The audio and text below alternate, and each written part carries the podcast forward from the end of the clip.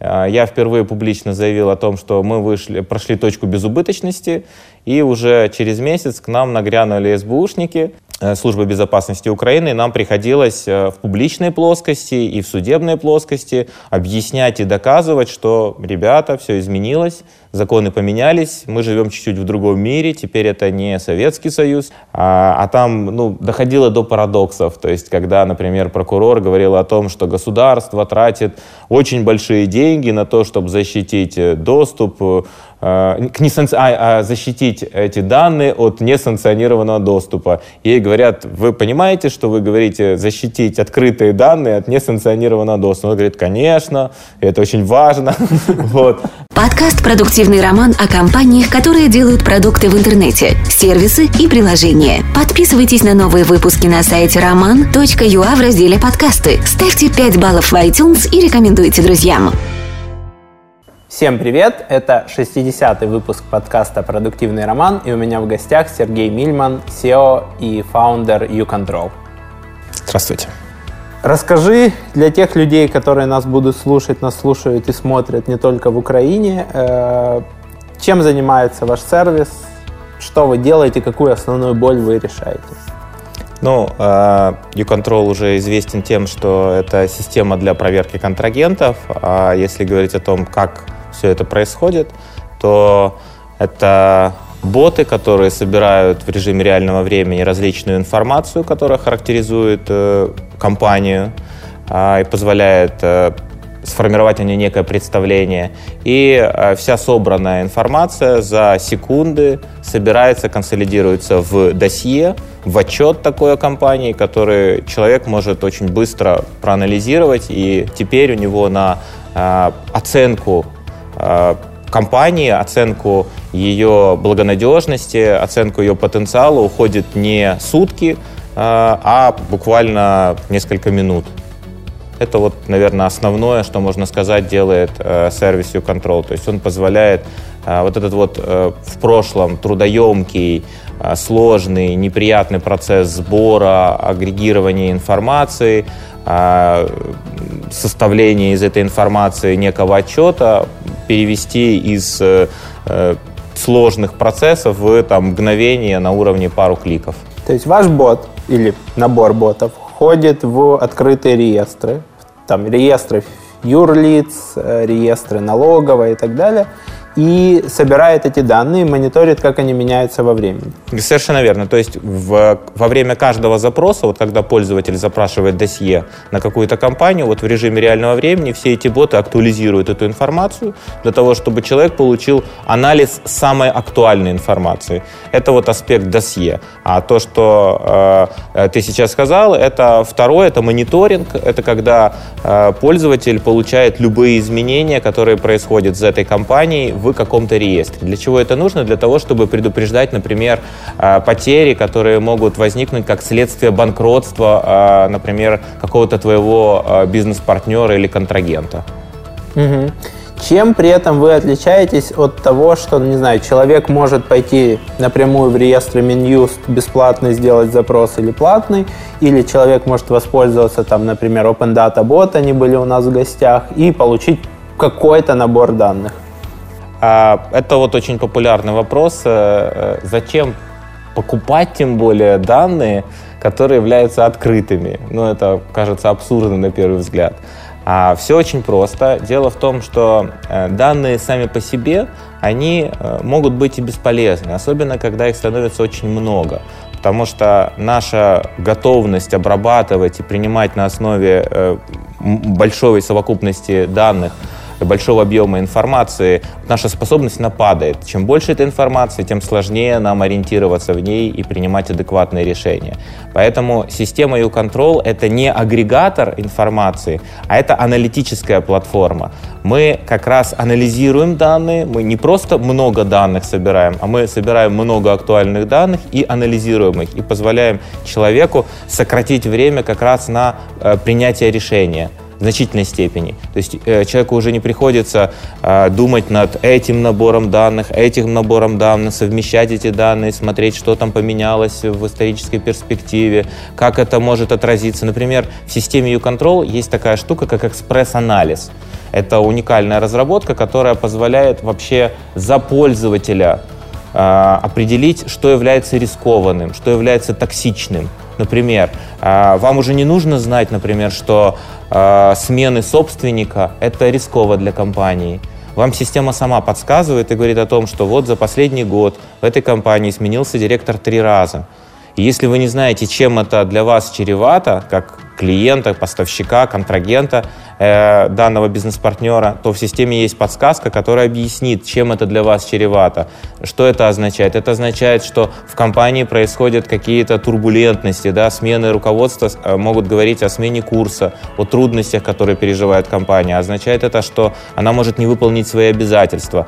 Или же, например, у нас помимо того, что а, работает э, автоматическая система, которая э, полностью без э, вмешательства человека дает информацию о компании, у нас есть еще небольшой детективный отдел, который, например, анализирует санкционные списки международные все и ищет активы этих субъектов в Украине.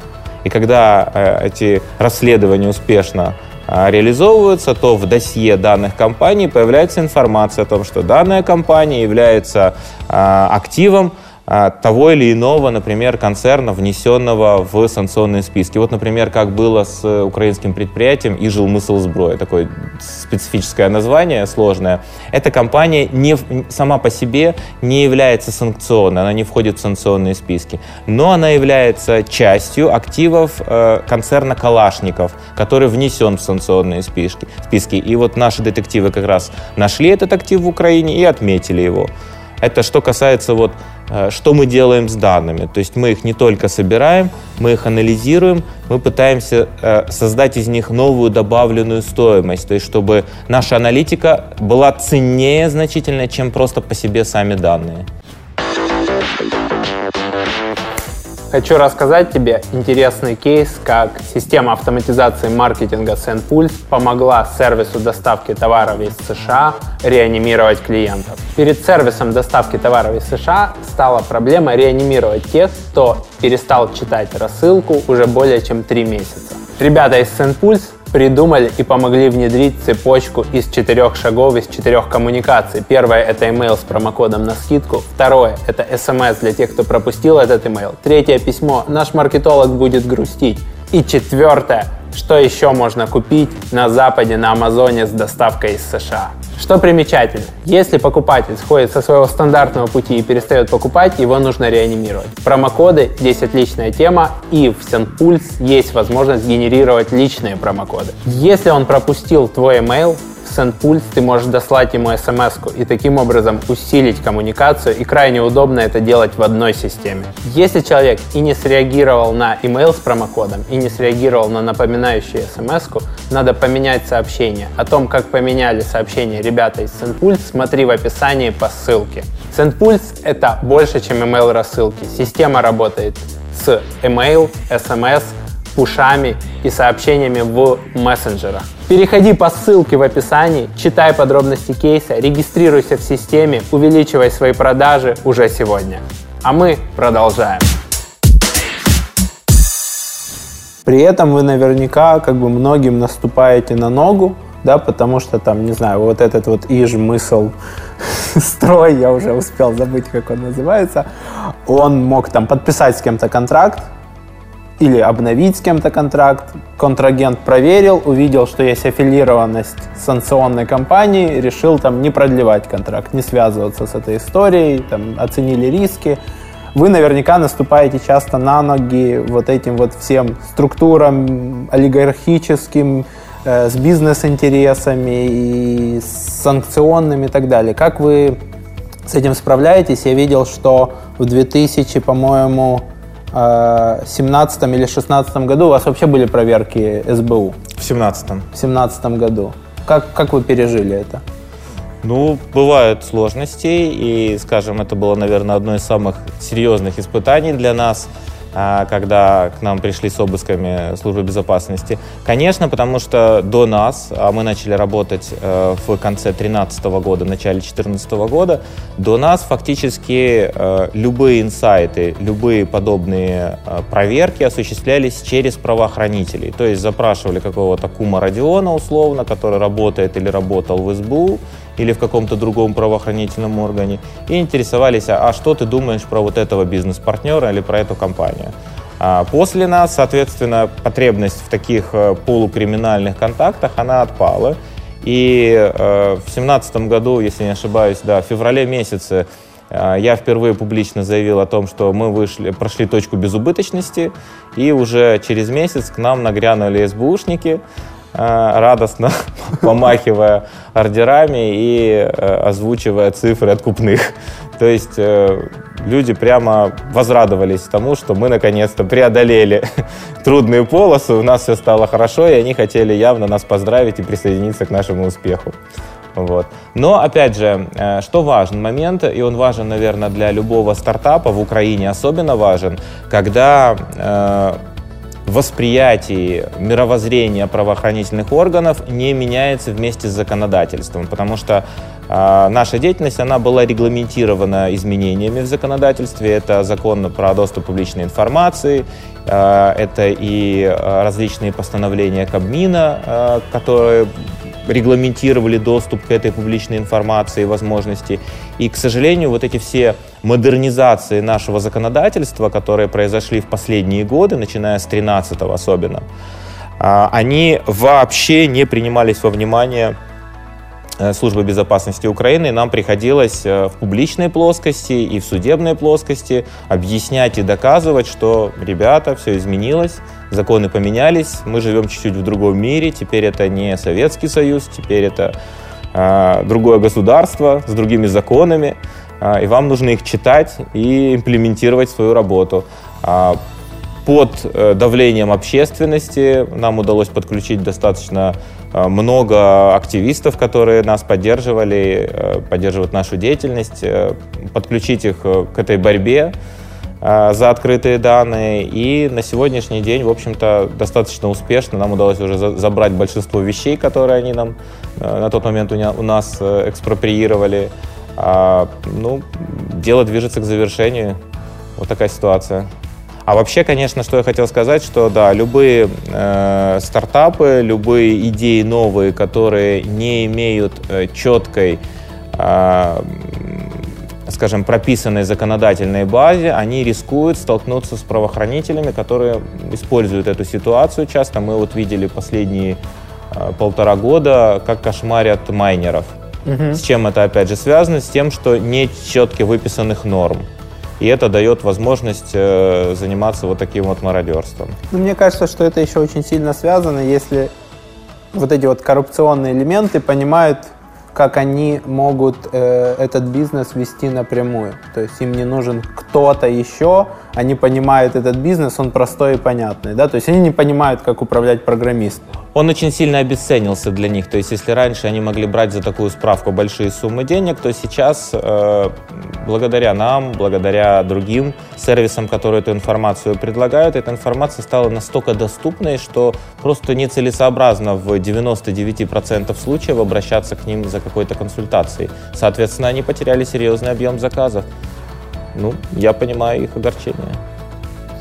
Скажи, вы, что вам помогло вот отбиться? Это там YouTube стримы с заседаний, это привлечение журналистов или это количество активистов? То есть за счет чего, ну кроме правового поля, естественно, за счет чего вы смогли там э, уйти, минимизировать потери. Я так понимаю, что вы все равно достаточно много потеряли там изъятой техники, вещей, времени, залог, по-моему, ты вносил, да?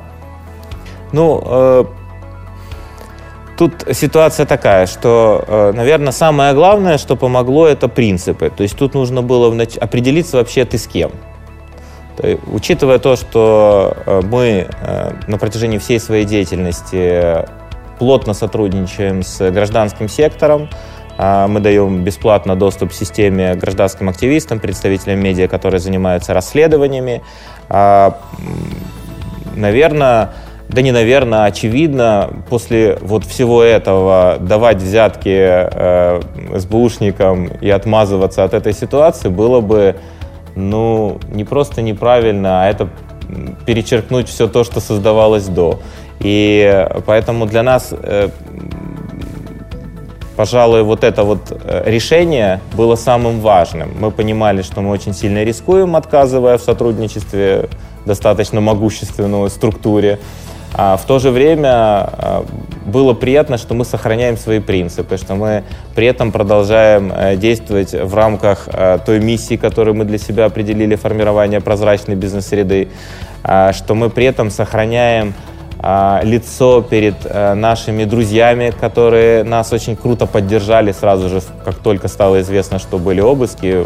Очень многие организации правозащитные, очень многие антикоррупционные организации, представители медиа, многие каналы это все осветили и высказали ну, реально очень много слов в поддержку нашу. И, конечно, после всего этого пойти договариваться с СБУшниками, ну, это было просто бы отвратительно. Вот. Э, вот это было самое важное решение. Когда мы его приняли, стало легче морально в первую очередь. То есть мы понимали, что да, будет очень сложно, мы понимали, что, наверное, это будет какая-то безумная борьба с большим количеством жертв, э, сложностей и потерь. Э, но объективно гражданский сектор нас очень здорово защищал. Было подписано письмо к правительству, там более 90 организаций подписало всевозможных и Автомайдан, и Transparency, и Bigus Info, ну там я всех даже не перечислю, то есть это все те, кто посчитал нужным а, в публичной плоскости поддержать нас и обратиться к правительству, чтобы прекратился этот беспредел в отношении нашей команды. А, кроме этого, нас поддержали ряд депутатов. А, некоторые даже выступали в Верховной Раде в нашу поддержку. То есть, э, на самом деле, это действительно была ну, такая беспрецедентная поддержка. Мы не ожидали такого, и это чертовски здорово поддерживало и с моральной стороны, и, конечно же, влияло на э, э, скажем, мародеров, которые все это устраивали, потому что они понимали, что, наверное, общество, в обществе они не находят их действия поддержки. Те минимальные коммуникации, которые СБУ делала, оно вызывало скорее смех и раздражение, нежели э, давало ответы на вопросы, зачем вы все это безобразие делаете. Э, поэтому, пожалуй, вот если отвечать на вопрос, что нам помогло, нам помогло, с одной стороны, то, что мы опирались не на решалово, а на принципы, на тех друзей и партнеров, которые нам высказали поддержку. И то, что мы вышли в публичную плоскость, не скрывая полностью всю эту ситуацию, мы вышли, несмотря на то, что э, мы понимали, это, безусловно, похоронит наши продажи. Ну, mm-hmm. что и произошло. То есть э, это была такая осознанная авантюра. Мы понимали, что как только мы в публичной плоскости сообщим об этом, э, то, конечно же, наши продажи ну, дуже, могут серьезно упасть. Ну, Те и, придержат платежи, пока там не поймут, Пока не разрешится вся ситуация. Угу. И первые два месяца мы сразу же потеряли в районе 3 миллионов гривен. Для нас это было очень серьезно, потому что, так как я уже говорю, мы только вышли на безубыточность. Соответственно, как только у нас произошел спад в продажах, э, мы опять э, стали убыточными и опять в минусе. За это время появилась какая-то альтернативная там структура? Вот знаешь, иногда там пока там одних э, мучает СБУ, появляется какая-то структура, которая на этом же рынке пытается там что-то захватывать, э, говорить, а у нас все нормально и, и так далее. Или ничего такого ты не заметил? Э, нет, такое происходило, безусловно, и, в принципе, я понимаю, что мы действительно немало сделали для того, чтобы популяризовать рынок открытых данных, потому что пятый год пошел, как мы публично говорим о том, что это очень круто. Открытые данные — это Эльдорадо, с ними нужно работать, можно создавать продукты, зарабатывать на этом деньги, быть успешными.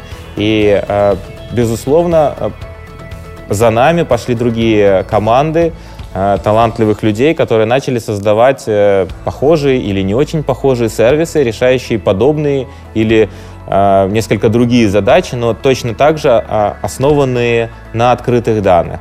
Поэтому мне сложно сейчас вот связывать э, прямо напрямую чей-то успех э, в 2017 году каких-то конкурентов с тем, что у нас были обыски. Тем более, что мы свою работу возобновили на третий день. И э, наши клиенты уже не чувствовали никакого дискомфорта. И с этого момента мы просто начали вести качественную коммуникацию. Мы объясняли всем ситуацию, точно так же, как мы объясняли ее публичной плоскости э, всем представителям СМИ. Мы приглашали к себе в офис для того, чтобы люди могли удостовериться, что у нас все абсолютно нормально работает. Мы писали им письма, в которых описывали ситуацию и рассказывали, как все происходит. То есть э, за счет того, что мы были искренни с ними и все время объясняли всем, как обстоят дела в нашем деле, э, в течение нескольких месяцев нам удалось э, вернуть доверие, вернуть э, нормальное отношение клиентов, и за редким исключением большинство из них стало нормально с нами снова работать, платить. Эта ситуация перестала влиять в принципе на продажи. То есть уже так э, дело тянется полтора года, а э, ситуация была сбалансирована ну, буквально в течение там, нескольких месяцев в информационном э, пространстве, э, в принципе, э, дальше уже наши судебные дела, они не отражались э, остро на э, успешности продаж. То есть уже люди видели, что да, есть э, конкретный конфликт э, со службой безопасности, да, ребята честно, открыто говорят об этом конфликте, дают всю информацию, не стесняются и требуют, наоборот, вести все открытые судебные заседания, а, а сторона обвинения, фальсифицируя обвинение, разумеется, требует другого, постоянно они требовали закрытых заседаний. А, нам удалось добиться открытых заседаний и в рамках этих открытых заседаний показать, до какой степени абсурдными являются эти обвинения. Это все увидели наши клиенты, наши пользователи. А, опять же, эта вся информация была популяризирована через СМИ многочисленные, а, а там ну, доходило до парадоксов. То есть, когда, например, прокурор говорил о том, что государство тратит очень большие деньги на то, чтобы защитить э, доступ Э, к несанкци... а, а защитить эти данные от несанкционированного доступа. Ей говорят, вы понимаете, что вы говорите защитить открытые данные от несанкционированного доступа? Она говорит, конечно, это очень важно. вот. То есть там было много таких вот моментов, которые, с одной стороны, показали, а что же, собственно, думают правоохранители по этому поводу? А они действительно думали законами 92-95 года и имплементировали именно эти нормы. А, не принимая во внимание все изменения, которые произошли после 2013 года вообще. То есть эти нормы они не принимали во внимание и искренне об этом говорили публично. Вот. Что это дает? Это дает, с одной стороны, э, понимание всем, что да, это действительно дело абсурдное, и благодаря тому, что была позиция открытая, люди смогли это узнать. А мы перестали бояться, что какие-то обвинения повлияют на нашу репутацию, потому что орган уже сам себя скомпрометировал. Круто, молодцы. Скажи, вот вы начали в 2013 году, какой был стартовый состав команды и какая она сейчас? И особенно сейчас интересно с точки зрения вот не просто количества людей, а структура, да, сколько людей чем сейчас занимаются? Ну, начинали мы там вообще на уровне там друзья, товарищи, родственники, обсуждали идею, что-то писали. Первая попытка, которая была в 2013 году, была неуспешной. Э, мы много намечтали себе, попытались реализовать это с не супер профессиональной командой разработчиков, и, к сожалению, нам не удалось прийти к результату ожидаемому. Следующее э, попытка была уже другим составом, а, тоже немногочисленным. А, я буквально начинал на уровне, просто пригласил друзей. А, один э, project менеджер другой тестировщик, причем начинающий. Мы попытались из э, большого вала идей, который в прошлый раз завалился как раз из-за своей грандиозности, выбрать самое главное и реализовать вот что-то такое, что уже люди начнут юзать и давать какой-то фидбэк. Э, что получилось? Получилось э, такой агрегатор э, записей из бюллетня госрегистрации. Это э, такой журнальчик, в котором государство сообщало общественности, какие компании, например, поменяли э, своего директора или поменяли адрес, или начали процедуру банкротства. Очень сложная была процесс обработки этого документа, причем смешно было то, что мы долго его вначале сканировали, потом пытались распознать этот текст, и ушел не один месяц на то, чтобы придумать алгоритм таких автозамен, слов, которые неправильно распознаются, в результате путем долгого продолжительной работы мы пришли к распознаванию текста этого бюллетня в районе 97%, а, возрадовались безудержно, и появилась как раз сразу же электронная версия этого журнала. И можно было не заниматься всей, всей этой чушью, можно было просто спокойно взять, обработать эту электронную таблицу и начать с ней работать. Собственно, э, к этому времени у нас был уже готов прототип, основанный на вот этих грязных данных с погрешностью. Мы просто взяли, перезалили сразу же э, адекватные данные уже с электронной версии, и получился поиск вот первая версия U-Control это поиск просто по объявлениям этого бюллетня. То есть можно было узнать, там была история 8 лет, изменений по предприятию, можно было узнать по какому-то предприятию, какие были по нему Э, изменения на протяжении этих восьми лет. Или, например, какие компании уже там начали процедуру банкротства и так далее. Просто был набор таких вот а до, это? до этого вот этот восьмилетний бюллетень печатался в бумаге, и вы его сканировали, распознавали? До этого это был бюллетень, он печатался в журнальчике таком. Э, журнальчик был вот такого вот размера. А, он печатался на бумаге э, шестым шрифтом, а бумага э, была папиросная, она была прозрачная. Собственно, почему возникала погрешность при сканировании? Потому что э, отбивалась вторая Оборот. сторона. Более того, листики часто склеивались, и текст в принципе перебивался на одну. То есть это был ад. И вы условно ездили там, не знаю, на условную Петровку или еще куда-то? Не, не, не совсем так. Я, это ежемесячные, да, бюллетени? Да, были? они выходят каждые 10 дней. Значит, я Э, позвонил, тогда э, существовал информационный ресурсный центр, который отвечал за выход этого бюллетня. Я связался по тем телефонам, которые были, сказал, что я хочу его приобрести. И я выкупил там, сколько у них было, оставалось всех этих журналов по одному экземпляру за разные месяца, вот для того, чтобы потом это обрабатывать. Потом, а, к сожалению, у них не все были. Э, Бюллетни мне еще друзья подарили, которые они выписывали. И еще я ходил в библиотеку Вернадского, у меня даже сохранился такой пластиковый пропуск туда, несколько раз туда ходил. У них тоже были часть бюллетней, которые мне не удалось найти нигде. Вот, вот вся эта а, весь этот триллер по поиску бюллетней, вот, он напоминает Э, золотой теленок, что-то такое, или какие-то другие приключения Бендера. Вот. Да не, наверное, все-таки ближе к 12 стульям, вот как он собирал этот комплект везде, вскрывал, там вот, нашел еще набор из 10 бюллетней, но тут не хватает этой, этого месяца, надо еще там попросить. А, и вот когда вся эта эпопея закончилась, вот появилась электронная версия, которая подвела черту над всем этим трэшем. А, ну и с этого момента стали, кстати, появляться различные источники, которые открытые, да, то есть он появился уже и в PDF на сайте информационно-ресурсного центра, а, появилась возможность э, и в принципе брать эти данные вот на сегодняшний день э, на э, сайте государственном data.gov.ua, там уже не знаю, больше дает, ну, мне кажется, что больше 10 тысяч наборов данных различных, э, и в том числе данные об изменениях в компаниях вы можете легко себе скачивать каждую неделю. То есть уже это намного проще. Угу.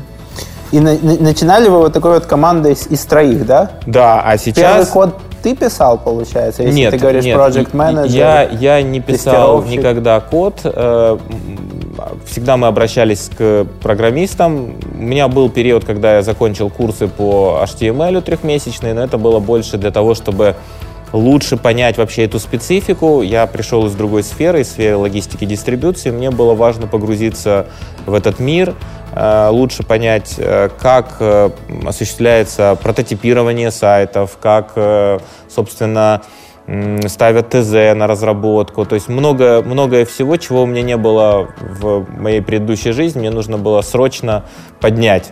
А поэтому были курсы, поэтому было, были инкубаторы, в которых я участвовал с другими абсолютно проектами, просто для того, чтобы познакомиться с людьми, э, войти... Напитаться, да? Да, вот напитаться этой атмосферой, этими чувствами, которые возникают, когда ты создаешь стартап, и понять вообще, что такое стартап, что такое новация, вот в чем разница.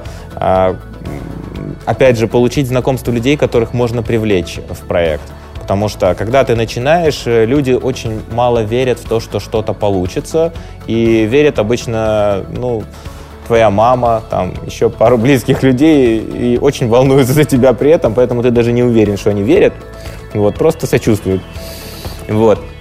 В общем, э, к сожалению, не все верят, и поэтому, да, нужно много рассказывать, много коммуницировать о своем проекте. Тогда появляются люди, которые говорят, о, классно, слушай, хочу поучаствовать. Интересно. А, вот так вот и растет команда.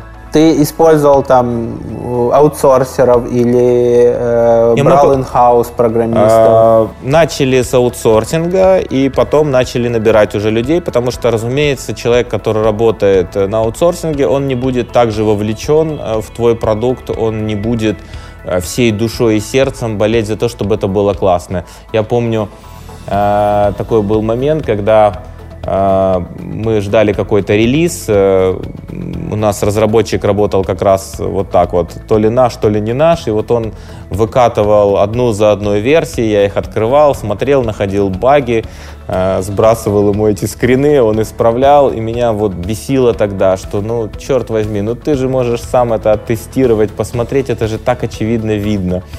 Ой, меня это так мулило, что я ему до 6 утра, вот помню, каждый час он мне сбрасывает, я ему в ответ эти баги, которые надо исправить, потому что так нельзя показывать людям.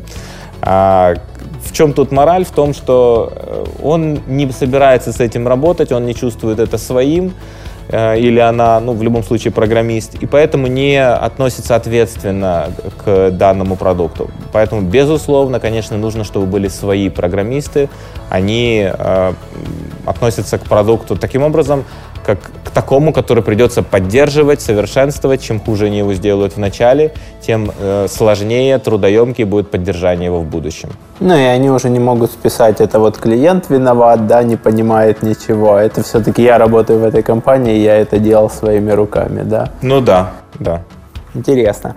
А это все было за свои средства, или вы в какой-то момент привлекали внешние инвестиции, там ангельские, нет, дружественные? Нет, нет. Э, изначально э, я вкладывал собственные сбережения в компанию, когда мы начинали это делать, а на сегодняшний день э, мы уже самоокупаемся, уже работает 50 человек в компании, mm-hmm. и мы постоянно растем, развиваемся. Нам хватает на то, чтобы выплачивать э, зарплаты выше рыночных и э, скажем так, мы не привлекаем никаких денег. Ну, разве что, можно сказать, отчасти привлечения. Это победа в Open Banking Lab. Это была финтех-программа от OTP банка и инкубатора 1991, в которой мы победили и выиграли 10 тысяч долларов.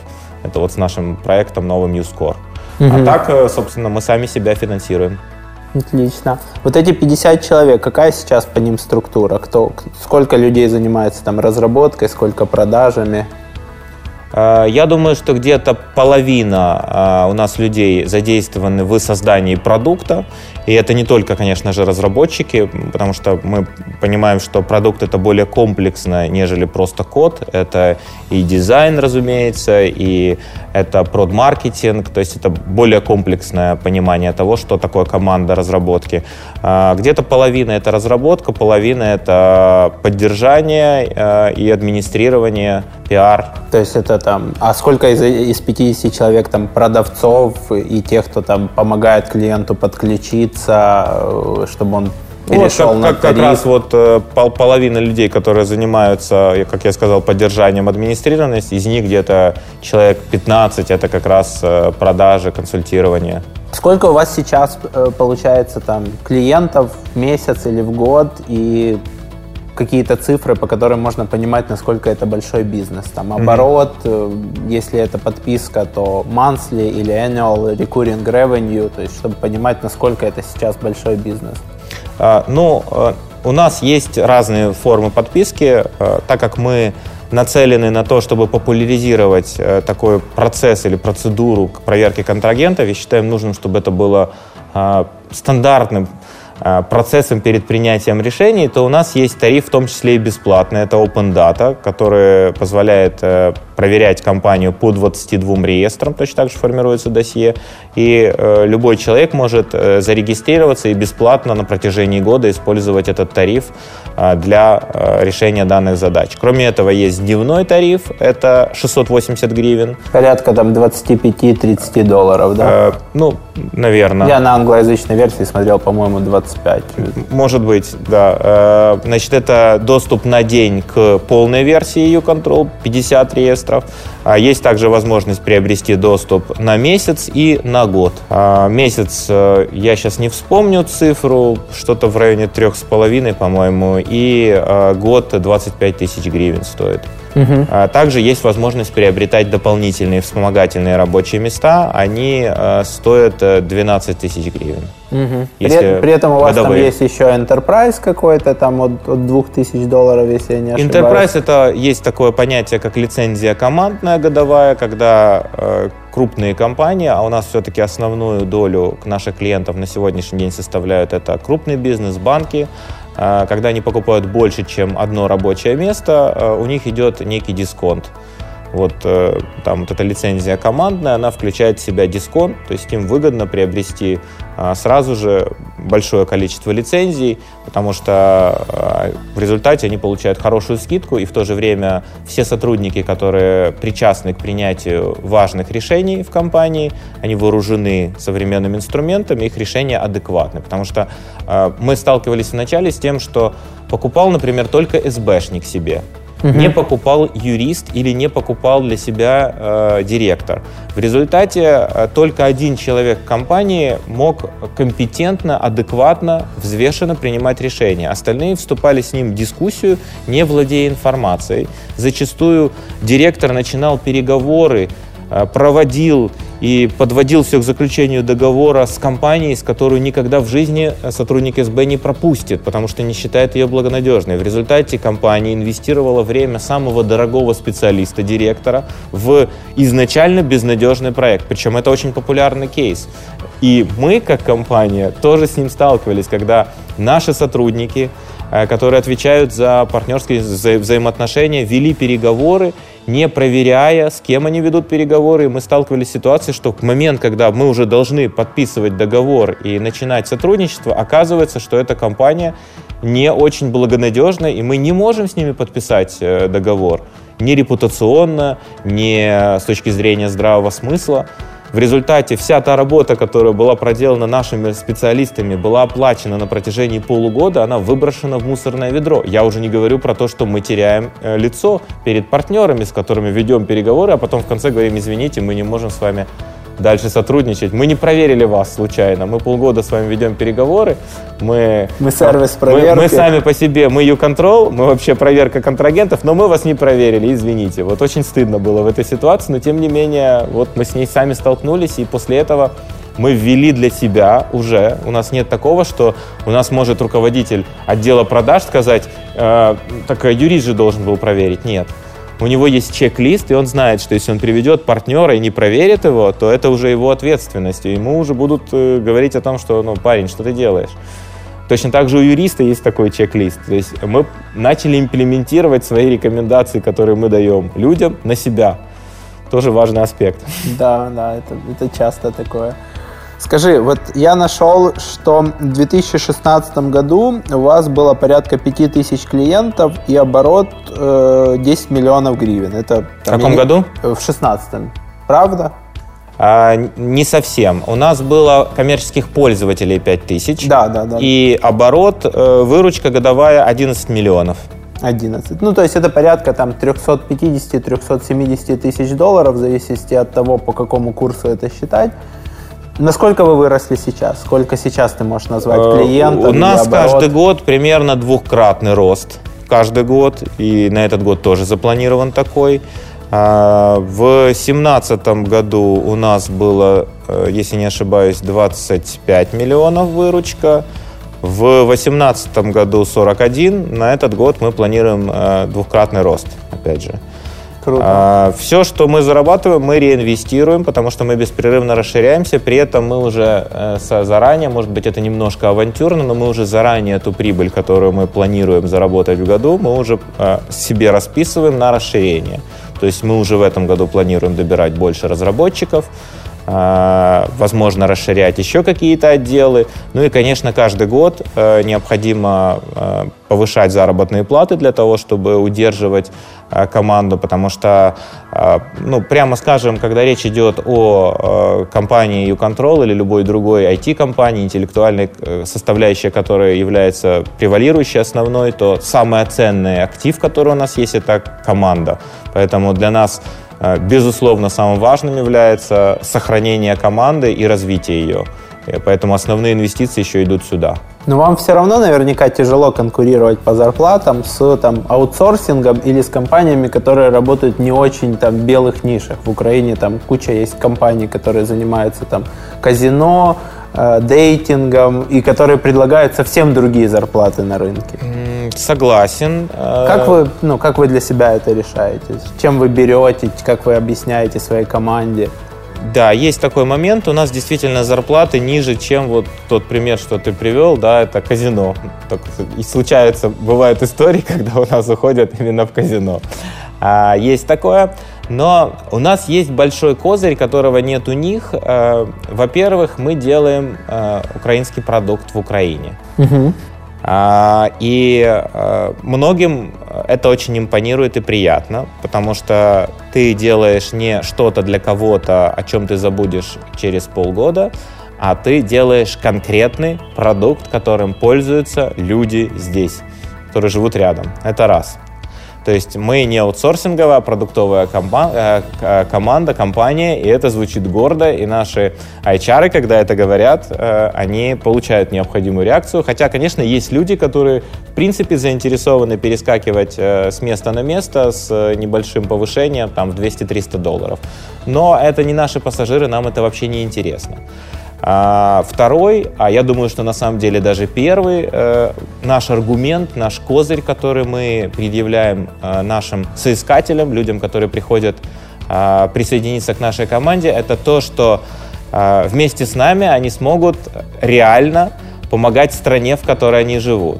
А вместе с нами а, мы будем вместе формировать прозрачную бизнес-среду. У нас же помимо того, что а, мы говорили вот о коммерческом направлении, наше коммерческое направление, оно вспомогательное, потому что оно является лишь частью нашей бизнес-модели. А бизнес-модель, э, она в следующем. Мы формируем бизнес-среду следующим образом прозрачную.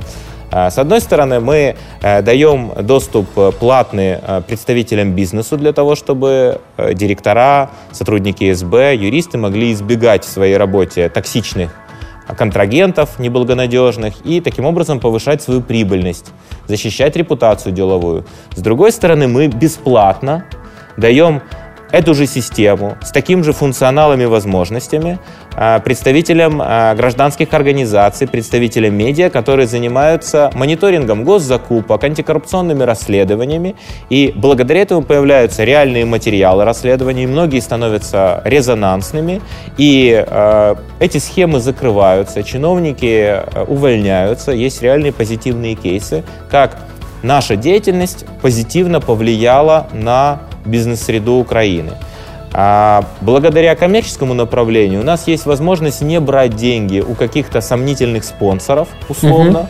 а, не брать деньги у государства. Таким образом, никаких манипуляций не может быть с нашими данными. Мы получаем их у бизнеса, который заинтересован в формировании прозрачной бизнес-среды. Бизнес знает, что мы даем бесплатно это журналистам для мониторинга. Это такой вот общественный договор возникает, при котором а, разные представители общества по-разному используют продукт и по-разному участвуют в его усовершенствовании. Бизнес помогает нам а, развиваться, вкладывая деньги, покупая доступ. А, гражданское общество активное позволяет эффективнее формировать прозрачную бизнес-среду и устраняет негативные элементы, которые мешают в том числе бизнесу нормально здесь работать. Потому что когда идет, э, решается проблема а, представителями медиа в области госзакупок, когда они мониторят коррупцию в этой области, то повышается конкурентоспособность конкретной сферы, и бизнес может дальше предлагать свои услуги там. Вы помните, э, когда все удивились, Метро впервые поучаствовал в тендере и выиграл. Все, это был шок. Как так произошло? Допустили метро. Метро Cash and Carry, да? Да, да, угу. впервые. Хотя это один из крупнейших игроков ритейл, да. Я понимаю, что там все по белому, никаких откатов. Реально цену предложили хорошую. Вот это начало прозора, буквально первые успехи. А, это здорово, это круто. Бизнес получил доступ к потрясающему рынку. И теперь важно, конечно же, проконтролировать, чтобы на этом рынке не было недобросовестных партнеров. И только вот в такой спайке активного общества и бизнеса можно добиваться успеха, только как комплексное решение. Вот такая бизнес-модель. Давай поговорим, кто ваши клиенты. Да, есть гражданские организации, журналисты, СМИ, которые используют ваш сервис для того, чтобы вскрывать схемы. Если мы берем вторую часть бизнес-пользователей – то какие это сферы? Я там читал, что раньше это было 60% банков. Как они используют, какие роли внутри компании, вот юрист, директор, СБ, кто еще использует ваш сервис, и какие вот портреты клиентов, бизнес-клиента вы для себя выделяете? Ну, ты абсолютно прав, что сервис изначально э, был очень позитивно воспринят и э, как раз журналистами очень активно его стали использовать для расследований и э, банками, потому что в банковской сфере регламентированы некие требования по проверке контрагентов. И Нацбанк требует определенные процедуры комплайенса, Комплайенс – это как раз процедуры проверки, соблюдать.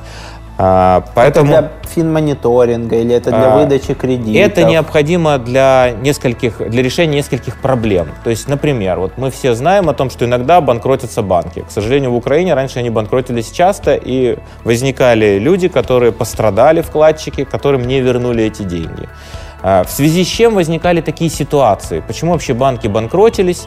Потому что деньги Э, этих банков выдавались э, связанным, аффилированным, ну это одна из причин, аффилированным лицам. И через этих аффилированных лиц выводились средства вкладчиков. В результате, по итогу, в банке не оставалось денег и э, возникали вот такие вот э, печальные истории.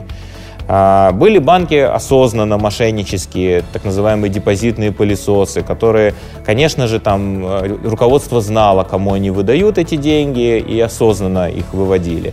А, для того, чтобы решить эту проблему, для того, чтобы контролировать ситуацию, а, и в том числе решать проблему, например, финансирования терроризма или отмывания денег, коррупции, Нацбанк, отталкиваясь от рекомендаций комитетов различных международных организаций, таких там, как KYC э, или FATF, AML, формирует э, э, какие-то определенные нормативные э, документы и требования, описывает, как проверять, идентифицировать своих клиентов для того, чтобы банк не попадал вот в такие вот ситуации, когда у банков в, в портфеле много неблагонадежных или проблемных кредитов. А, вот эти требования направлены на то, чтобы защитить в конечном итоге интересы вкладчиков и клиентов банка.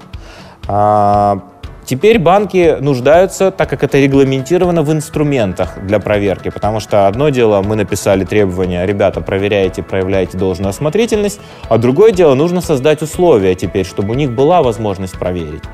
раньше э, в основном банки отталкивались и использовали в своей работе очень ограниченно на уровне служб безопасности некие закрытые продукты, которые свободно не продаются и в публичном доступе отсутствуют. Но с одной стороны, там, конечно, больше персональной информации, и э, можно проверить какого-то физика. А с другой стороны, э, эти системы, имея очень маленький э, охват клиентов, они не сильно развивались, и э, там не имплементированы последние изменения в открытых реестрах, там мало свежих актуальных данных, которые уже сейчас являются открытыми. Слепки на какую-то дату какой-то базы, да, например, разум... там у кого машина, у кого там квартира и так далее. Да? Совершенно верно, да. То есть, то есть, э, да, использовалась деловая разведка, инструменты деловой разведки, но очень ограниченно. Когда мы только знакомились с банками, я спрашивал, а вот кто использует у вас это? У нас использует начальник службы безопасности или какой-то аналитик э, стратегический а остальные, а остальным не надо. А почему? Ну, потому что все равно мы потом проверим и, если что, зарубим. И получается, что служба безопасности таким образом решала свои KPI, свои э, проблемы. То есть решалась проблема, как мне быть успешным в глазах руководства. Я зарубил 10 клиентов, я красавчик, молодец. как, э, э, как э, сотрудник службы безопасности, но в результате эта компания проинвестировала столько ресурсов и времени на то, чтобы завести эти 10 клиентов, и было бы, наверное, классно, если бы в начале можно было сотруднику, который собирается их заводить, проверить, убедиться, что эти клиенты проходят по политике банка, и можно будет дальше с ними сотрудничать.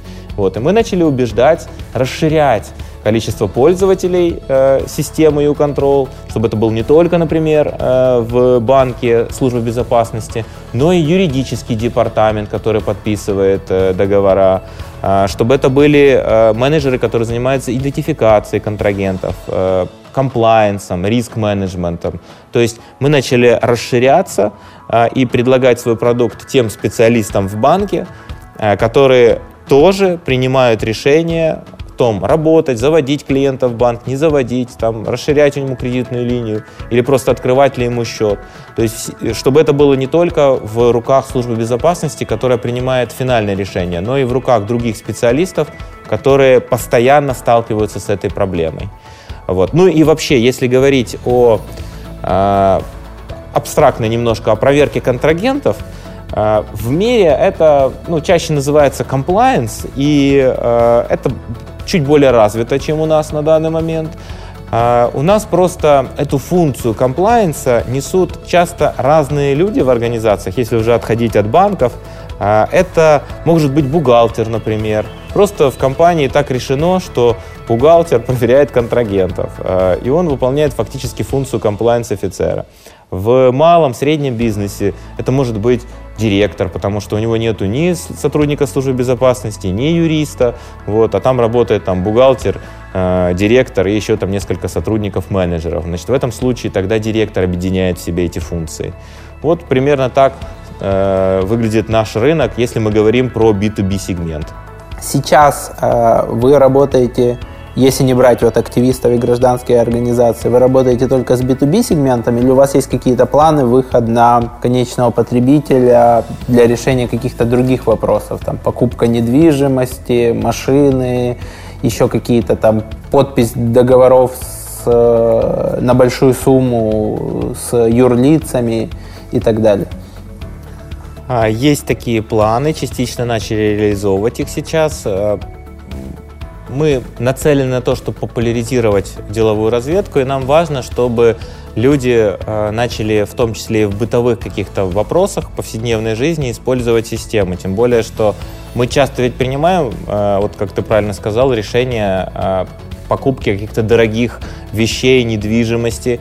И вот цель как раз этого тарифа Open Data была популяризировать, дать возможность всем, в том числе не бизнесу, начать принимать осознанные, адекватные решения на основе проверки своего потенциального там, поставщика какой-то услуги или какого-то товара.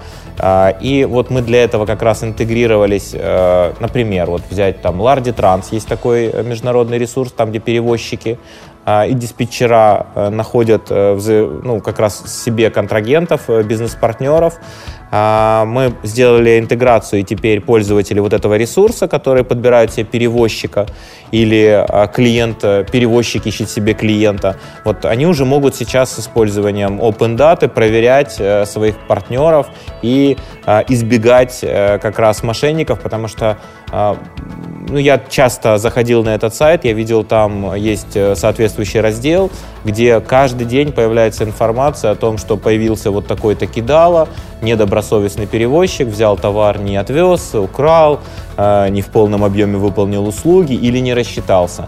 Э, этим, поэтому и мы, собственно, обратились к руководству этого ресурса, что давайте, ребята, попробуем решить проблему.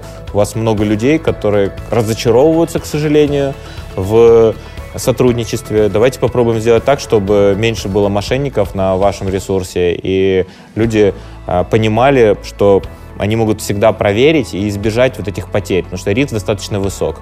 А дальше мы, кроме этого, а, интегрировались э, с Loon.ua, это можно проверять застройщиков на сегодняшний день. А, также в этой сфере часто мы читали и сталкивались с тем, что бывают мошеннические схемы, когда люди покупают недвижимость и не получают ее в срок. Часто бывают там какие-то пирамиды, то есть мы заключаем договор с одной компанией, строит другая компания. То есть множество существует афер. Я когда начал больше разбираться в этой схеме, познакомился с юристом, который работает. Он мне рассказал несколько сценариев. Я понял, что ну, это действительно опасно и не, просто необходимо, вкладывая такие серьезные деньги, а квартира стоит там несколько десятков тысяч долларов как минимум, э, проверить, собственно, а какая же компания тебе гарантирует, что ты получишь Э, это жилье через год, два, три, тем более, что ну, им же нужно реализовать целый проект, чтобы ты в конце стал счастливым обладателем этой квартиры. Поэтому возникла идея интеграции с Луном, так что теперь можно и застройщиков проверять э, в U-контроле. Это опять же бесплатно, это как раз вот тот э, сегмент B2C, то есть люди, которые могут э, приобретая квартиру, присматривая себе квартиру, зайти и проверить на Лун.ua. Недавно еще была интеграция с Дом Риа, точно так же можно сейчас на Дом Риа. А, и еще одна интеграция из последних – это UA-работа, это когда можно проверять работодателей. Точно так же вот мы ищем работу, трудоустраиваемся. Я э, несколько раз сталкивался с этим, э, но обращал внимание, что вот люди трудоустраиваются и потом разочаровываются, мне не платят деньги там в первый, второй месяц, или, например, у компании проблемы начались, я, к сожалению, ну, это я на собеседование, когда провожу, слышу, почему вы ушли. Вот я устроился, проработал полгода, у компании начались финансовые трудности, я ушел. Все это можно предупредить ты собираешься потратить полгода своей жизни на какого-то человека, работая на какую-то компанию, безусловно, надо проверить, в каком она э, состоянии эта компания. Если компания объективно терпит трудности, и это не твой родственник, и у тебя нету внутреннего посыла, мотивации железной помочь им заниматься вырулить, благотворительностью. Да, вырулить, да, и ты не хочешь заниматься благотворительностью, то, скорее всего, ты туда не пойдешь, потому что это будет потерянное время. Тебе же придется потом опять идти в новую компанию и заново начинать доказывать, что ты классный специалист. Еще и объяснять, почему так мало и ты проработал. И объяснять, почему ты так мало проработал. Вот. А все можно посмотреть. Например, компания постоянно судится. Э, предположим, у компании проблемы какие-то с какими-то коррупционерами, злодеями, мерзавцами. Может, ты не хочешь, в принципе, работать в такой компании, которая с такими проблемами постоянно сталкивается, и тебя это будет демотивировать. Как вариант? Да, интересно. Ну, я когда искал э, квартиру в Киеве, я в итоге отложил эту историю, сдал свою, снял получше ту, которая меня полностью устраивает и, и не потратил денег, то я сталкивался с разными схемами. Я сталкивался, что а вот вы нам заплатите 70% суммы, мы задним числом инвестиционный договор переподпишем на вас, а 30% в конверте, и вообще эти деньги ни, нигде не будут зафиксированы. Я сталкивался с квартирами, которые оформлены на топ-менеджеров застройщика. Я находил по открытым реестрам контакты этих топ-менеджеров в Одноклассниках, там через их э, э, этих э, секретарей, созванивался с ними. Я смотрел, мне нравится в этой квартире вот эта планировка, вот есть там пять этажей на ком оформлены эти квартиры на этих пяти этажах, находил своего знакомого, писал ему, говорю, готов продать, не готов, я тут видел в открытых реестрах, mm-hmm. что оно твое. А он такой, ну я там уже ремонт начал, дорого, готов, по той цене, по которой ты хочешь, не готов. Открытые реестры, конечно, очень сильно облегчают это все. И э, реально кейсы там есть. То есть я в итоге, я рад, что я не потратил деньги, потому что схемы были не, не оптимальны, потому что к застройщику было много вопросов. И я понимаю, что большая часть пользователей и покупателей недвижимости, они не роют так глубоко. Да, к сожалению. При этом вот удивительная особенность. А, взять хотя бы покупку автомобиля, пример. Когда человек покупает автомобиль, он тратит э, полгода минимум на то, чтобы там на автория или там на каком-то другом ресурсе э, сравнить характеристики этих автомобилей, э, сколько стоит автомобиль, там, какой расход топлива, какая там база, там, какой клиренс, ну и так далее. Там различные характеристики, которые нужны для принятия решений. И никогда не заморачивается на тему, у кого он его берет. И э, я, когда уже занимаюсь YouControl ом, э, решил как-то раз проэкспериментировать э, и начал э, звонить в компании, э, которые предлагают по дешевой очень цене лизинговые компании приобретения автомобиля. Э, при этом э, значит, там обязательное условие – это страховой вклад там какой-то был. А, там, я уже не помню, достаточно значительный. И я как бы всем им говорил, так, ребята, не надо, я могу сейчас приехать и просто у вас купить машину, вы можете мне ее сразу отдать? Нет, вам придется три дня подождать, потом мы вам отправим там какие-то документы, то все, третье, десятое. Я говорю, так зачем же, вот же, вот вы написали цену, готов приехать, вот, вот давайте, заворачивайте. Нет, у нас так нельзя. Чем это говорит? О чем это говорит о том, что это, скорее всего, все-таки мошенническая схема. Потом я э, решил загуглить, посмотреть, что это за компании, посмотреть их view control. Компании оказались уже судебными исками, они не выполняли свои обязательства. То есть это классическое мошенничество. И были люди, раз были иски, которые попались на эту удочку. Что могли сделать эти люди? Они могли просто засерчить э, в открытых данных, посмотреть, что за компания, посмотреть, какая пресса хотя бы существует с этими названиями, а уже была даже пресса, уже не просто в открытых источниках, э, в государственных реестрах, а уже даже были статьи, в которых упоминались эти компании, э, типа лизинговые, которые продавали автомобили. Уже были прецеденты, уже были обсуждения на форумах, то есть можно было вполне избегать вот таких потерь, просто проверяя. А вот, к сожалению, мы часто там можем долго, много потратить времени на выбор стиральной машины, э, характеристик ее, да, но не проверим, у какого ФОПа мы ее потом в интернете покупаем. И потом удивляемся, почему нам ее не привезли, или привезли не то, или привезли поломанную, или почему гарантию они потом не соблюдают. А все дело в том, что мы вот почти все сделали. Вот, надо... Да, это знакомо. Скажи, тут сразу встречный вопрос. Вы много работаете с банками, есть эта проблема. Не думали ли вы включить в онлайн-банкинге, когда ты платишь платишь на какое-нибудь юрлицо, да, или там, может быть, кассе банка, не знаю, насколько это реально в процесс клинить или нет, что ты получаешь сразу же там или галочку проверить этого контрагента, или тебе сразу говорят, это здоровый контрагент, это нездоровый, или подписка внутри есть там, или это вклинивается в какой-нибудь, э, у банков же все равно есть там чарджбеки, есть страховки, какие-то пакеты более высокие, есть премиальные карточки, чтобы вы на этапе, когда вот ты забиваешь платежку в банк на какую-то значимую сумму или на какое-то юрлицо, вы сразу мгновенно там по API отдавали. Здесь, скорее всего, все нормально. Здесь есть вопросы. А, вот э, я как раз упоминал тот инкубатор, в котором мы победили Open Banking Club э, финтех конкурс. И в рамках этого конкурса у нас родился продукт, мы его выпустили в свет. Это UScore, э, API-сервис для мгновенной оценки благонадежности бизнес-партнера.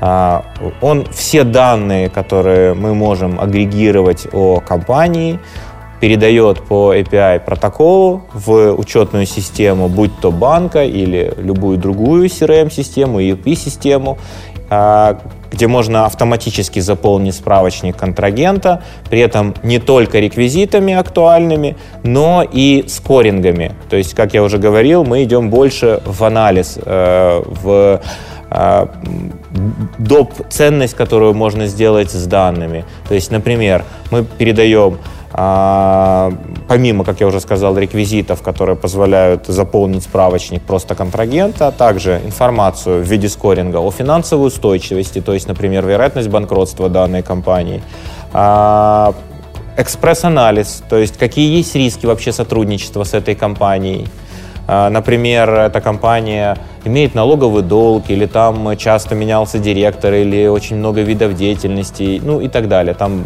32 сейчас риск-фактора, по которым проверяется компания автоматом. И вот это все может сразу же идти сразу же в учетную систему. И, собственно, OTP банк э, таким образом и планирует это использовать, и не только OTP банк, но и другие банки, э, моментально получать информацию о своем потенциальном клиенте, который пришел с ними работать, не тратя его время на заполнение всех бумажек. Я не знаю, вот э, ты часто сталкивался там в банке, когда тебе надо было открыть счет, что ты там полтора часа заполняешь какие-то... Меня это прям бесит, ну типа, ребята, ну вот... Причем вот они одинаковые. прос- Или просканируйте загран, да, где там Да. все вытянется, попросите меня захватить загран. Или, ну зачем мне вам э, контрагентами пришлите выписку из реестра? Ну, come on, 2019 год. Почему вы не сделаете это сами? Почему вы не запросите на сайте Минюста сами и не сохраните себе там, типа, неужели вы, вы, вы доверяете моему какому-то там PDF или Word больше, чем Не доверяют. источнику? Не доверяют, скажу больше тебе. Все это потом еще много часов проверяется комплайенс-офицером. Он все твои корлючки, все, что ты там не, нем- вот как-нибудь уже, потому что тебя это достает, как-нибудь написал, он это пытается разобрать, глазками ломает их, и потом проверяет в открытых источниках. И если ты там указал какую-то не ту информацию, это подозрение, что ты не до конца искренний. Но самое страшное, что меня вот выбешивало в отделениях банков, это когда ты заполняешь вот эту купу бумаг в одном окошке, тебе говорят, хорошо, а теперь пойдите вот в то окошко. Ты приходишь к ним, и тебе дают такой же набор бумажек, повторять заполняешь. И вот тут, конечно, шок. Ты говоришь, ребята, вы что, не общаетесь между собой? Зачем? Где Вот. карточку открывали, там и закрываете счет. Да, вот эта вот жесть, конечно, она тоже в какой-то степени была мотиватором создания этого продукта, потому что, э, ну, и я сталкивался, и мои друзья, и знакомые сталкивались э, работой в банке, и это как бы с одной стороны не государство, но поведение очень похожее, вот эта вот бюрократия в оформлении документов. А здесь ситуация такая, что Одним из модулей, например, Юскора есть э, модуль KYC. Это как раз модуль, который заполняет все, что ты должен знать о своем контрагенте. Вот ты пришел в банк, ты хочешь открыть счет на свою компанию. Ты им говоришь код ЕДРПО, у тебя вся информация тебе есть. Тебе не надо заполнять, тебе распечатали, ты подписал, пошел дальше. А, Более того, мы пошли дальше. У нас есть э, тоже, мы победили в одном из инкубаторов, э, и а, этот инкубатор основывал Укрсибанк.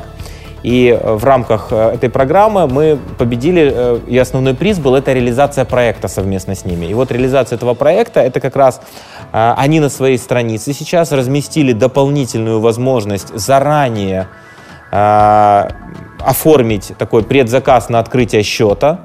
И человек просто, введя там код предприятия и заранее проинформировав банк о том, что он придет там оформлять его, он просто снижает для себя эти потери времени, он просто потом приходит в банк, вся информация там уже есть, все автоматом мгновенно загрузилось, человек подписал документы, ушел, не потратил время. Класс.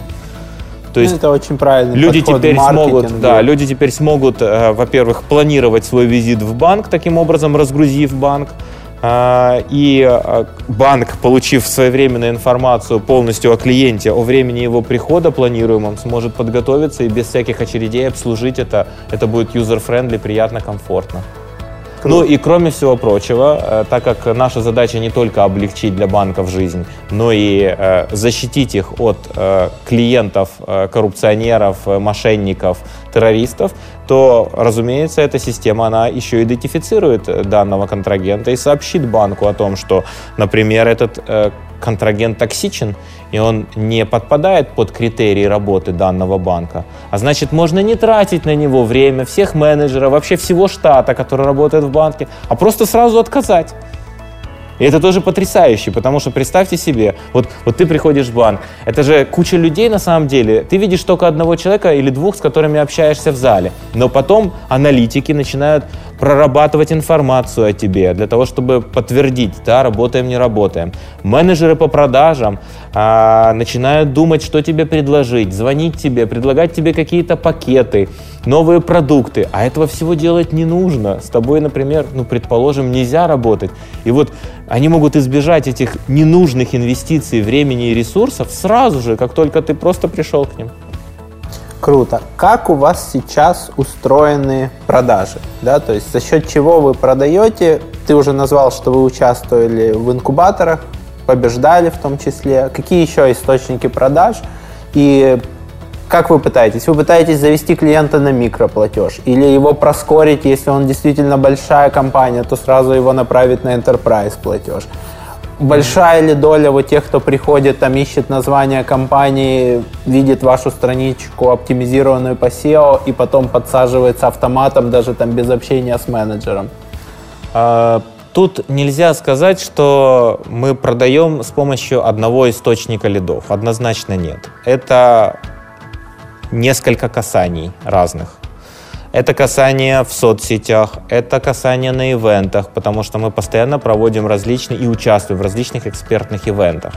Наши пользователи в большинстве свои эксперты.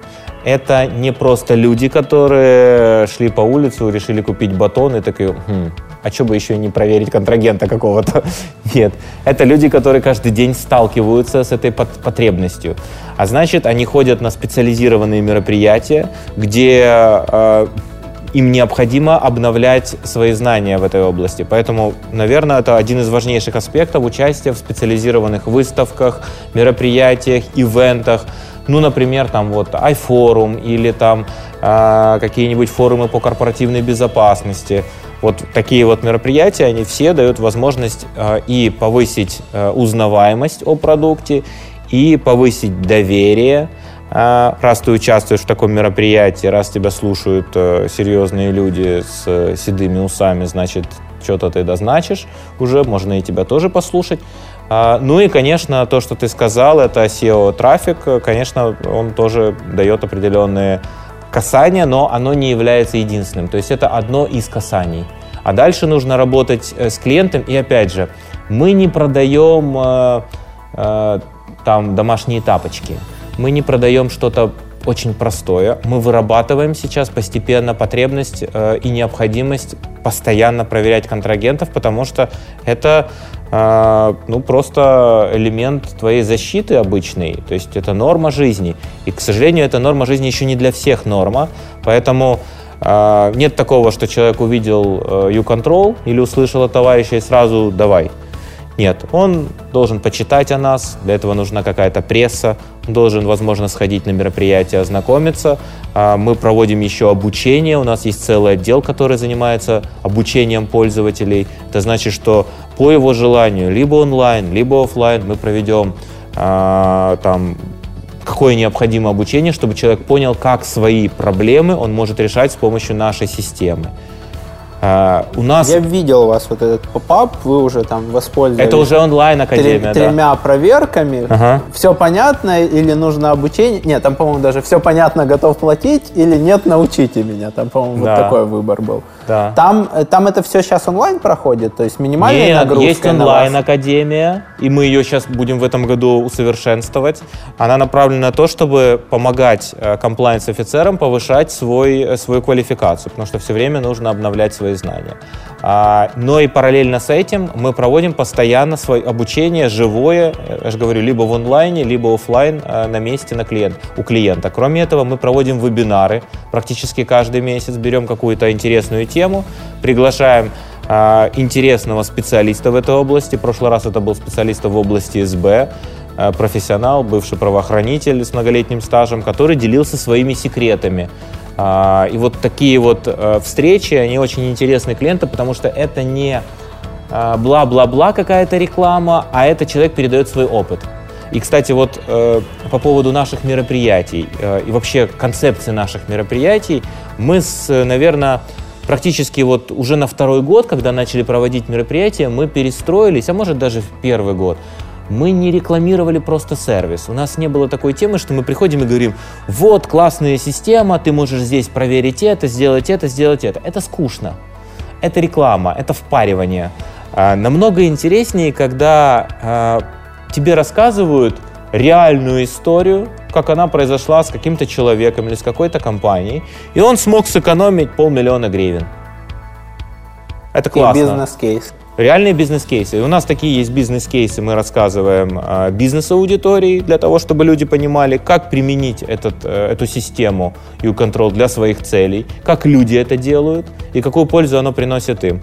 И у нас точно такие же есть кейсы для расследователей, то есть мы их собираем, анализируем, формируем из них истории, и дальше, когда проводим воркшопы обучения, у нас это постоянно, потому что мы же журналистов тоже постоянно обучаем бесплатно, вот мы ездим, и э, мы точно так же разбираем эти расследования, показываем, как можно сделать успешное расследование, как можно быстро найти эти данные на примерах.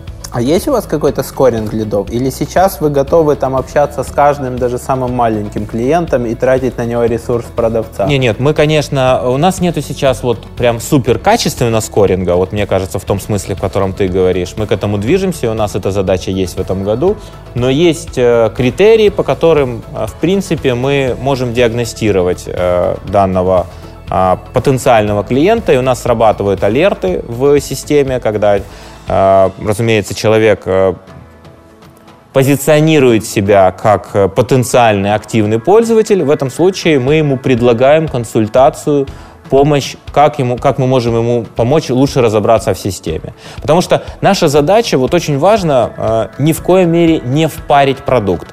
Мы попались в эту ловушку в самом начале, когда только строили бизнес, а, агрессивные продажи, они никогда не дают долгосрочного успеха. Если они не продлевают, да? Потом? Ни в коем случае, никакого продления. То есть потом анализ Не почувствовали показал. ценность, не используют, не продлевают. Совершенно верно. Чувствуют, что потеряли. Чувствуют, что это, э, это невыгодное предложение. Э, если я на протяжении года сервис э, не использовал и не получил вот этого уверенности, что да, это было правильное решение, я не зря деньги потратил, то я буду чувствовать себя обманутым, я второй раз не заплачу эти деньги. Поэтому если, меня, если мне парят покупку, если меня пытаются заставить купить, и я не осознал до конца, что мне это нужно, э, эти взаимоотношения будут недолгосрочные. От этого мы отказываемся. Наша задача построить такие взаимоотношения с человеком, чтобы он рекомендовал другу. Вот это э, цель, к которой мы стремимся. То есть наша цель не просто купил, не просто пролонгировал, а пошел к своим друзьям и выносишь им мозг, что это твое спасение. Он должен стать нашим синктантом. Вот в этом случае мы добились цели, мы действительно оказали качественную услугу. У нас есть подарок. В этом году он уже обновился. Это чашка для того, чтобы меньше использовать э, одноразовые стаканчики, меньше загрязнять э, окружающую среду. Связано, наверное, частично с вашим бизнесом в том плане, что это про более осознанное потребление. Спасибо большое буду пользоваться. Вот. И обычно в этот момент я, пользуясь всеми законами, там, Чалдини и так далее, спрашиваю про встречный, что мы можем разыграть для наших зрителей, слушателей, бонус, плюшку, которую мы можем протранслировать для тех, кто смотрел это интервью. Ну, мы долго думали, что же мы можем предложить из того, что делаем. И а, решили предложить самое лучшее, что у нас есть. Это двухнедельный курс а, по деловой разведке и доступ к системе для того, чтобы наши а, и ваши пользователи могли а, принимать взвешенные решения. А, я думаю, что это будет э, приятно человеку, Интересно. который нас смотрит. Сколько, какой денежный эквивалент, да? Сколько обычно стоит этот курс и доступ там приблизительно можно? А, а, ну, наверное, несколько тысяч гривен, я думаю. Круто. Ребята, э, в описании будет ссылка и что нужно сделать. Что нужно будет сделать, это подписаться на канал, написать комментарий. Среди тех, кто напишет комментарий, мы выберем победителя и подарим ему, свяжемся, подарим ему доступ и вот такой вот курс, как проверять а, контрагентов, который можно будет пройти самостоятельно или дать коллеге в компании, чтобы компания могла принимать более взвешенные решения. Скажи еще, вот мы много обсудили, как вы росли, есть ли еще какие-то такие кейсы значимого роста или падения после того, как вы внедряли какие-то изменения в продукте, да, там вы, может, меняли ценообразование, выпячивали какую-то фишку, выходил какой-то релиз, и у вас все шло или вверх, или вниз. Можешь ты что-то такое еще припомнить? Ну вот пару, может быть, эпизодов. Э, у нас один раз был такой кейс, когда мы значительно подняли цену на продукт, и у нас э, значительно поднялись продажи. увеличилось как количество клиентов, так и объем. Вот могу этот рассказать историю. Это э, Первый год мы продавали э, продукт, у нас был доступ следующий. Одно досье, одна гривна. То есть предельно дешево. Очень дешево. Очень дешево. 4 цента, да, там, или Да, 3. и э, даже были люди, которые э, такие визионеры, они сразу просчитали все, и они начали приобретать эти пакеты по 10 штук, вот эти там пакеты 100 гривневые на 100 просмотров. Народ их начал выкупать, некоторые брали э, и потом эти пакеты заканчивались еще года через два, потому что мы все равно должны были выполнить все обязательства по этим тарифам, хотя уже таких тарифов больше не было. Вот. Э, Но эта модель продажи очень дешево и э, сердито, она не была успешной. У нас выручка была в пределах 30-50 тысяч гривен в месяц. Э, Проблема, которая возникала у людей, это как мне посчитать свою потребность. Для корп-сегмента очень неудобны продукты не под ключ, не коробочные решения. То есть, когда а, специалист, тот же юрист, который приобретает систему, при этом новый продукт, он начинает думать, так, а сколько же мне нужно купить этих досье, а сколько я их смотрю, а если мне не хватит, мне придется второй раз идти к директору, опять согласовывать с ним этот платеж, меня пошлют. А этого я буду проверять или не буду? Да. Это за него платить Да, надо. сэкономлю просмотр. Вот, то есть вот эта вот сложность, она привела к тому, что люди меньше брали. И, э, ну, я, наверное, не то чтобы открыл Америку, а скорее даже прислушался к рекомендациям одного из клиентов, который говорил, упростите модель продаж. Сделайте лицензию, как у Microsoft. Человек покупает все Windows и больше не заморачивается, что он использует систему так или иначе. И мы пришли, попробовали это проэкспериментировать. Вместо вот этого 100-гривенного пакета, где ты мог просмотреть одно досье за гривну, мы сделали годовую подписку. А, Если не ошибаюсь, тогда годовая подписка была 20 тысяч гривен. А, Но годовая Около подписка... 600 долларов. Да, годовая подписка предполагала, что ты будешь иметь полный доступ ко всем возможностям системы на протяжении года без особых ограничений. Тебе не надо париться, успе- вложишься ты, не вложишься. Ты мониторишь сразу тысячу компаний одновременно в автоматическом режиме. Это кроме досье еще там была функция такая мониторинг. То есть э, человек э, покупал просто коробочное решение, которое давало ему, э, решало его проблему, в общем-то, без особых хлопот. И у нас сразу же выросла и выручка, значительно прямо выросла выручка. То есть первый месяц внедрения это полмиллиона, да? 50-70, а, В полмиллиона. 10 раз. В 10 раз сразу рост был. Э, Больше людей, больше готовность платить. А, Я помню, что человек, который приобрел сразу же, это тот, который мне в том числе советовал, он мне говорит, классно, молодцы, все стало понятно. И я вот прочитал это письмо и думаю, блин, а когда было тебе дешевле в 10 раз, было непонятно. Вот, все, вот такой вот рынок. А, Опять же, немаловажную роль сыграло то, что а, продукт новый, легче входит в крупные компании, которые готовы инвестировать. Корп-сегмент не готов покупать дешевые продукты. Он не верит. Психологически, да. Это какая-то хрень. За гривну качественный продукт? Нет, такого быть не может. Все, вы меня обманываете. 20 тысяч? Нормально, берем. Все. Сразу же меняется отношение автоматом. Это что касается вот э, такого э, ну, хода э, изменения тарифной сетки, которое привело к увеличению продаж. А если говорить про продуктовые решения, то, наверное, н- ну, одним из наиболее значимых э, таких решений продуктовых это было создание визуализации связей.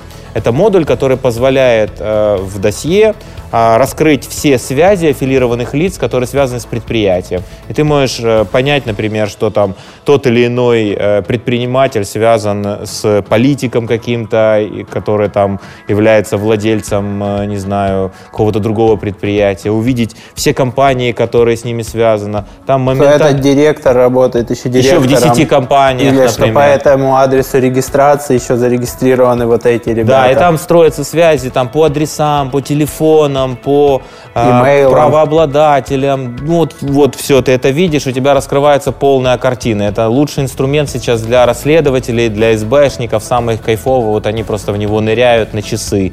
Ну, я сам, когда э, нахожу время полазить, там какое-то расследование по, пособирать, посмотреть, то тоже это, раскрываешь связи, и ты находишь там вот эту одиозную личность, вот эту одиозную личность, там раскрываются еще а какие-то вот они лучики. пользуются одним и тем же нотариусом. Один и тот же юрист, один и тот же телефон. А, Или когда, например, там помню, а, такие были коррупционные схемы, одноходовочки, когда депутат брал и использовал свой телефон и в приемные, когда а, принимал людей, и, например, а, в Прозоро а, этот же телефон был у заказчика, например, там, то есть там полное опалево, или распорядителя торгов. И ты понимаешь, что все компании эти там и заказчик, и э, поставщик, они связаны, это все одна контора, а этот телефон он просто смело использует везде, где только может и так далее. То есть вот эти связи, они позволили очень круто понаходить различные схемы, а, понять, кто с кем связан. Потому что человек говорит, а я вообще его не знаю. Да как ты с ним не знаешь, если ты с ним пять лет назад одну компанию владел? Что ты выдумываешь? Вот. Это вот, например, можно посмотреть в истории. У нас есть тоже такой ценный раздел, который очень был на ура воспринят многими, потому что, опять же, аналогов нету. А, Как и со связями, когда мы их выпустили, не было аналога, возможности увидеть все связанных аффилированных лиц, так и с историей. Представьте, у нас история с 92 года. Все партийные бонзы, которые сейчас на политическом Олимпе, они где-то в истории засветились, они или их родственники.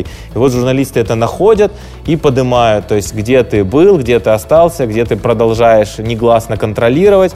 И когда человек э, неправду э, говорит о том, что да я вообще не знаю эту компанию, я там никогда не работал, или этого там Петю Васю, который там директор не знает, ну как-то ты не знаешь, если ты там был, работал или числился в основателях. Вот таким образом это помогает вывести на чистую воду. Ну и, конечно же, э, такие успешные фичи, они вызывают резонанс, люди постят скрины, э, люди нам рассказывают там с удовольствием вау, там, я только что там избежал потери больших денег, потому что вот так к нам пришла контора, они выдавали себя там за аффилированную СТБ, оказалось, что это мошенники, которые к ним не имеют никакого отношения, супер. Вот. Вот это вот такие вот фичи, они вот в свое время выстрелили круто, и вот сейчас последняя фича это экспресс-анализ, например, которая тоже круто выстрелила и показала классный результат, потому что очень сильно снизила порог входимости в продукт. То есть экспресс-анализ дал возможность любому человеку, а, абсолютно любому, который никогда не занимался бизнес-разведкой, проверкой контрагентов и вообще не заморачивался на этот счет, сразу же сформировать за буквально секунды свое представление о потенциальном партнере, потому что ему просто написали, все, он ввел код, ему сразу написали, смотри, там за последний год 10 операций с офшорами, там, или там налоговый долг, или то и то, и человек смотрит, да не, не хочу с таким работать, и все. И вот эта штука, она позволяет мне, не комплайенс-офицеру, или там, не знаю, моей маме, которая не сильно глубоко знает интернет и пользуется Гуглом, просто прочитав эту информацию, уже без обладания необходимыми знаниями получить представление. Значит, э, не нужно тратить, получается, время и ресурсы каждой компании нанимать супер профи. Не все могут это себе позволить. Малый и средний бизнес, к сожалению, так сделать не может. Поэтому директор часто совмещает эту функцию. А он не знает вообще, как надо проверять компании на предмет отмывания денег или финансирования терроризма. Или как, какие признаки эффективности. И, может быть, у него нет времени на этот курс. Так вот, наш экспресс-анализ, он вообще заменяет это полностью. Он тебе все разжевывает, объясняет, и ты просто такой включил, хоп, получил знания напрямую в голову. Круто. Мне, мне очень нравится, как ты горишь этим всем продуктом, открытием данных, и мы подходим к такому финальному вопросу, как ты отдыхаешь. И, и отдыхаешь ли ты вообще, или у тебя это сейчас 24 на 7 мозг работает в эту сторону? Нет, ну, э, 20 на 7 где-то. Нет, на самом деле, конечно же, я отдыхаю. У меня а, любимые хобби — это а, путешествия в какие-то страны. Если мне удается подсечь какой-то лоу-кост, э, я периодически мониторю, а, то с удовольствием где-то там походить э, 3-4 дня, полазить в каком-то новом месте. Очень интересно. А, Очень люблю горы. Раньше, до того, как э, создал U-Control, времени было больше, я ходил в них, периодически куда-то забирался. А, Мне нравятся компьютерные игры. Любимая игра — это «Цивилизация». И, э, ну, литературу, э, то, наверное, художественную я последние годы стал читать меньше, стал больше читать какой-то деловой литературы. Настольные игры. Цивилизация есть в виде настолки Настольные на много часов. игры, да, периодически со своей малой, с дочкой мы играем, но сложно. Мне приходится конкуренцию выигрывать у гаджетов.